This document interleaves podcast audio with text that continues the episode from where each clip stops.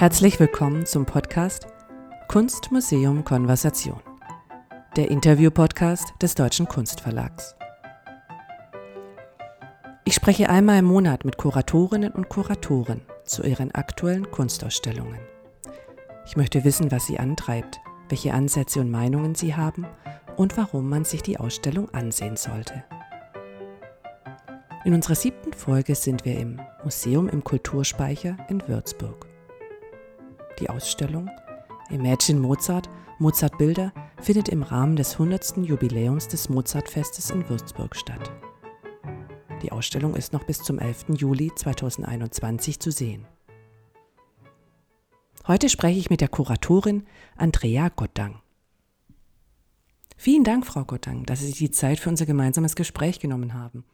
Ich steige auch gleich mit der ersten Frage ein. Wer sind Sie und welche Rolle haben Sie in der Ausstellung? Mein Name ist Andrea Gottdank. Ich bin Professorin für Kunstgeschichte an der Universität Augsburg und eine der Kuratorinnen der Würzburger Ausstellung Imagine Mozart, Mozartbilder. Das Mozartfest Würzburg, sowie übrigens auch der Deutsche Kunstverlag, feiert in diesem Jahr sein 100. Jubiläum. Von wem kam die Idee zu einer Kunstausstellung im Rahmen des Musikfestivals? Die Idee zu dieser Ausstellung, die ist von Evelyn Meining ausgegangen, der Intendantin des Würzburger Mozartfestes. Und das dürfte jetzt gut vier Jahre her sein, dass sie auf mich zukam und fragte, ob ich nicht Lust hätte, an einer Ausstellung, Kunstausstellung über Mozart mitzuarbeiten, die sie zum 100-jährigen Mozart, äh, Jubiläum des Mozartfestes zeigen wollte in Würzburg. Und ich war von der Idee gleich begeistert. Und Evelyn Meining hat äh, dann Damian Dombrowski, den Direktor des äh, Martin von Wagner Museums der Universität Universität Würzburg, den Musikwissenschaftler Ulrich Konrad und mich zusammengebracht in einem Kuratorenteam, um ein Konzept zu entwickeln. Sagen Sie, wie ist der Titel der Ausstellung Imagine Mozart, Mozart Bilder entstanden? Den Titel der Ausstellung, den haben wir gemeinsam gefunden in einem dynamischen Prozess. Und ich weiß schon gar nicht mehr, wer den eigentlich ausgesprochen hat. Wir sind in Klausur gegangen miteinander, um endlich einen Titel festzulegen. Und da flogen dann die Ideen hin und her. Und irgendwann kam ein Ball des Wegs, auf dem Imagine Mozart drauf stand. Und den haben wir alle äh, aufgefangen und weitergespielt. Und den fanden wir gut. Der ähm, sagt, glaube ich, sehr genau aus, was wir uns mit dieser Ausstellung vorstellen und was wir uns wünschen. Ähm, Imagine Mozart, stell dir vor Mozart. Das ist eine Aufforderung, die viele KünstlerInnen aufgenommen haben. Und es gibt äh, so viele Mozart-Bilder, wie es Künstlerinnen gibt. Es hat auch jede Epoche, jede Zeit ihr eigenes Mozart-Bild gehabt. Und davon wollen wir etwas an das Publikum vermitteln. Und dann ist da auch der sanfte Wunsch dahinter, stell dir Mozart vor. Und zwar nicht einmal und dann in Zement gegossen, sondern immer wieder. Man sollte sein eigenes Mozart-Bild immer wieder neu imaginieren. Es gibt viel zu entdecken. Auf was können sich die Besucher in der Ausstellung freuen? Wie ist die Ausstellung gegliedert? Wir erzählen unsere Ausstellung in vier Kapiteln.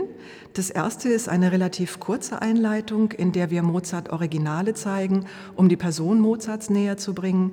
Da ist zum Beispiel das berühmte Porträt von Josef Lange zu sehen oder sehr anrührend das letzte Skizzenblatt, das Mozart auf dem Totenbett in, Hand, in den Händen gehalten hat, auf dem Sterbelager. Dann geht es weiter mit Mozartianer. Mozart, Musiker und Mythos ist der Titel dieses Kapitels. Da zeigen wir weitere Porträts Mozarts, aber auch Denkmalentwürfe und den ganzen Bereich der Mozartianer im weitesten Sinne, weil Mozart im, gerade im 19. Jahrhundert viele Künstler interessiert hat. Er hat ja auch ein sehr bewegtes Leben geführt und da sind viele Gemälde entstanden, die sich mit Stationen seines Lebens beschäftigen. Also sei es ähm, Auftritte des Wunderkindes, Kindes vor gekrönten Häuptern, sei es eben Mozart auf dem Sterbelager. Das ist also das zweite Kapitel. Das dritte Kapitel ist sicherlich das größte. Da geht es um Inspiration. Die Inspiration, die so unterschiedliche Künstler wie Delacroix oder Richter oder Moritz von Schwind und äh, Grokowiak äh, aufgenommen haben aus der Musik Mozarts. Und im vierten Kapitel öffnen wir dann die große Bühne. Da werden Bühnenbilder gezeigt. Wir konzentrieren uns dabei auf die Zauberflöte und haben nochmal eine Engführung vorgenommen, weil uns die Frage interessiert hat, wie setzen sich eigentlich ähm, Künstler, die nicht Bühnenbildner von Profession sind, also Malerstars, mit Mozart auf der Bühne auseinander. Wie viele Porträts aus Mozarts Lebzeiten gibt es noch? Zu Lebzeiten Mozarts sind acht Porträts entstanden, die als gesichert gelten. Und das scheint zunächst einmal wenig zu sein. Aber für eine Person des 18. Jahrhunderts ist das tatsächlich, denke ich, doch eine ansehnliche Zahl. Aber äh, es ist ein ganz interessantes Phänomen, dass gefühlt es wirklich weniger Mozart-Porträts gibt. So ein bis zwei, vielleicht drei, wenn man hochzählt.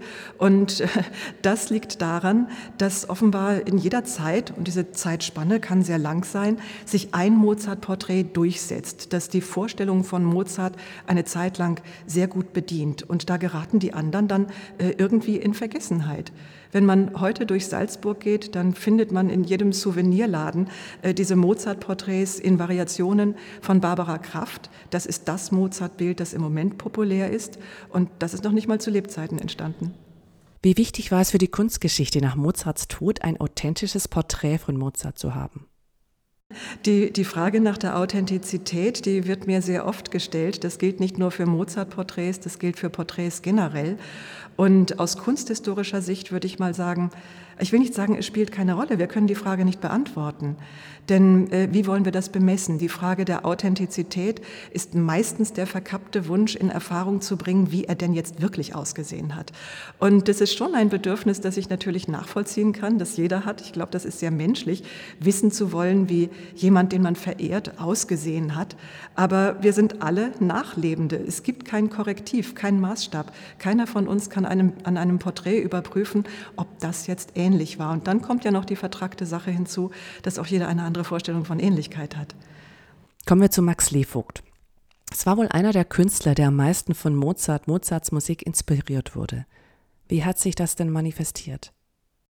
Slevogt gehört sicherlich zu den Künstlern, die den größten Teil ihres Övres Mozart gewidmet haben. Wir haben viele Künstler in der Ausstellung, die einmal, zweimal zu Mozart gefunden haben, aber bei keinem ist das wirklich eine so intensive, über einen langen Zeitraum dauernde Auseinandersetzung wie bei Max Levogt. Und der hat sich auch in sehr vielen verschiedenen Gattungen mit Mozart beschäftigt. Wir haben von ihm Ölgemälde, es gibt monumentale Wandmalereien, er hat Gartenpavillons oder Musikpavillons mit Zauberflötenszenen ausgestattet und auch noch grafische Mappen gestaltet. Don Giovanni und die Zauberflöte. Und wenn man sich die Blätter zur Zauberflöte anschaut, da hinter mir hängen sie, ich weiß nicht, ob man sie im Bild sieht, diese, dann hat man, glaube ich, auch eine Vorstellung davon, wie er an die Arbeit herangegangen ist. Äh, Slevogt hat sich Ausschnitte aus der Partitur genommen und dann äh, arabeskenartig darum herum fantasiert. Das war zunächst eine ganz normale gedruckte Partitur, wie wir sie heute auch noch im Musikalienhandel kaufen könnten. Aber das hat offenbar nicht gezündet. Und dann kam er auf die Idee, Faximiles zu nehmen von Mozarts Handschrift, also der Originalhandschrift. Und da sieht man wirklich, wie er äh, die Kreativität Mozarts aufgreift und dann die Bögen, die da gespannt werden, das Notenbild verarbeitet und darauf reagiert. Also er schlägt eigentlich aus der kreativen Energie Mozarts dann kreatives Potenzial für, sein, für seine eigene Fantasie. Mozarts Cherubino von Jacques-Émile Blanche ist ein Werk, das mich in der Ausstellung sofort beeindruckt hat. Was können Sie mir zu den Hintergründen des Gemäldes erzählen?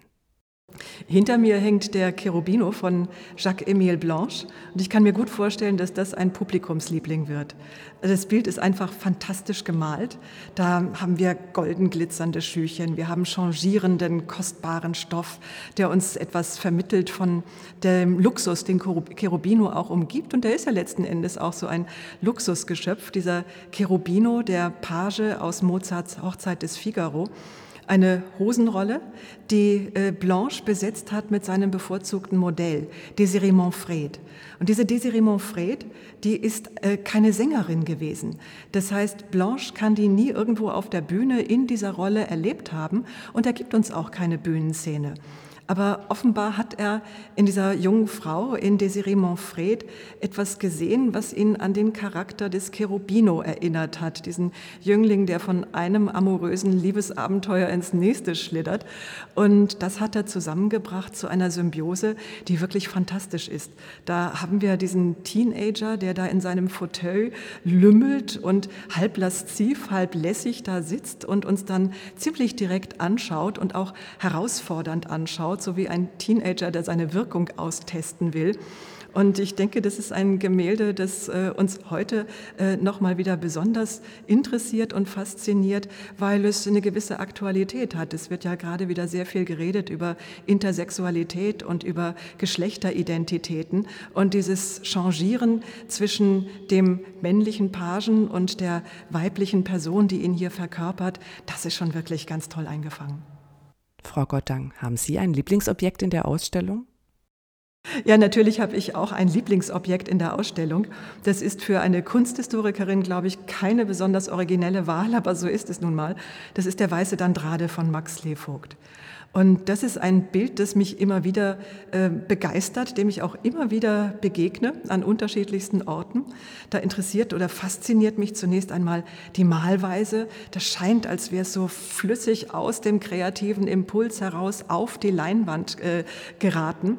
Äh, aber es ist natürlich auch die Interpretation dieses Don Giovanni, die dahinter steckt. Und die fordert dann mich heraus, weil, ähm, ja, wenn ich an Don Giovanni denke, dann fallen mir in erster Linie schlechte Charaktere Charaktereigenschaften ein. Also ich könnte da das ganze Sündenregister aufmachen. Er ist skrupellos, er manipuliert, er geht rücksichtslos über die Gefühle anderer hinweg. Also das könnte man, glaube ich, endlos fortsetzen. Und dabei vergesse ich eigentlich dann immer wieder in meiner Imagination des Don Giovanni, was ihn antreibt. Und das ist, glaube ich, die, die Lebensfreude, vielleicht sogar die Lebensgier. Und die ist in diesem Bild äh, ein, erstklassig eingefangen. Da, da, kommt aber noch was anderes hinzu. Und zwar hat der Max Levogt den, äh, den Don Giovanni mit äh, einem Freund besetzt, mit äh, Francisco d'Andrade, dem Bariton. Und der Don Giovanni ist d'Andrades Paraderolle gewesen. Der muss in München und an den großen Häusern, wo er aufgetreten ist, das Publikum wirklich zum Toben gebracht haben, weil er die Champagner-Arie, die berühmte Champagner-Arie in immer schnelleren Tempi gesungen hat.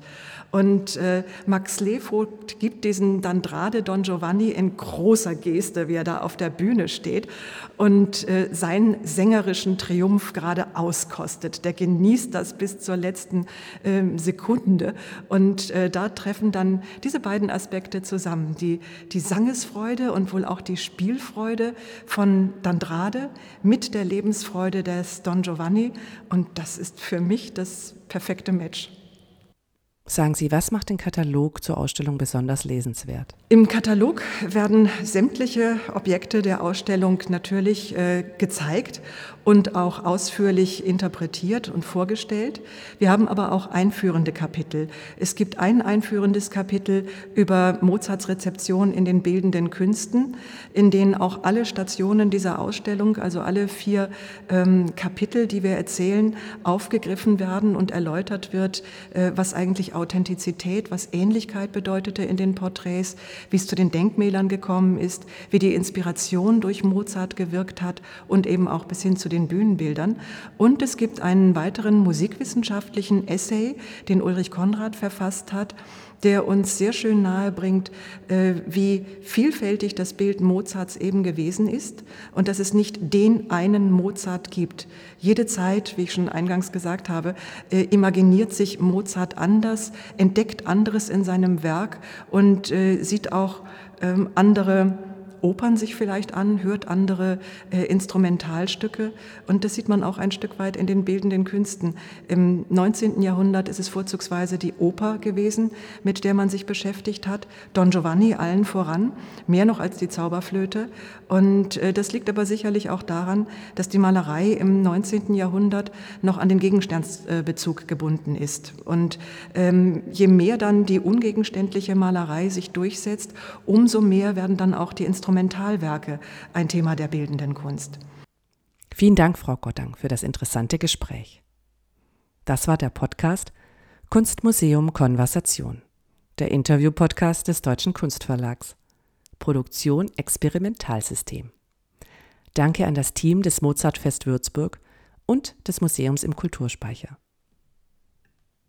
In der nächsten Folge spreche ich mit Inge Herold, Kuratorin der Ausstellung James Ensor in der Kunsthalle Mannheim. Die Ausstellung ist noch bis zum 3. Oktober 2021 zu sehen.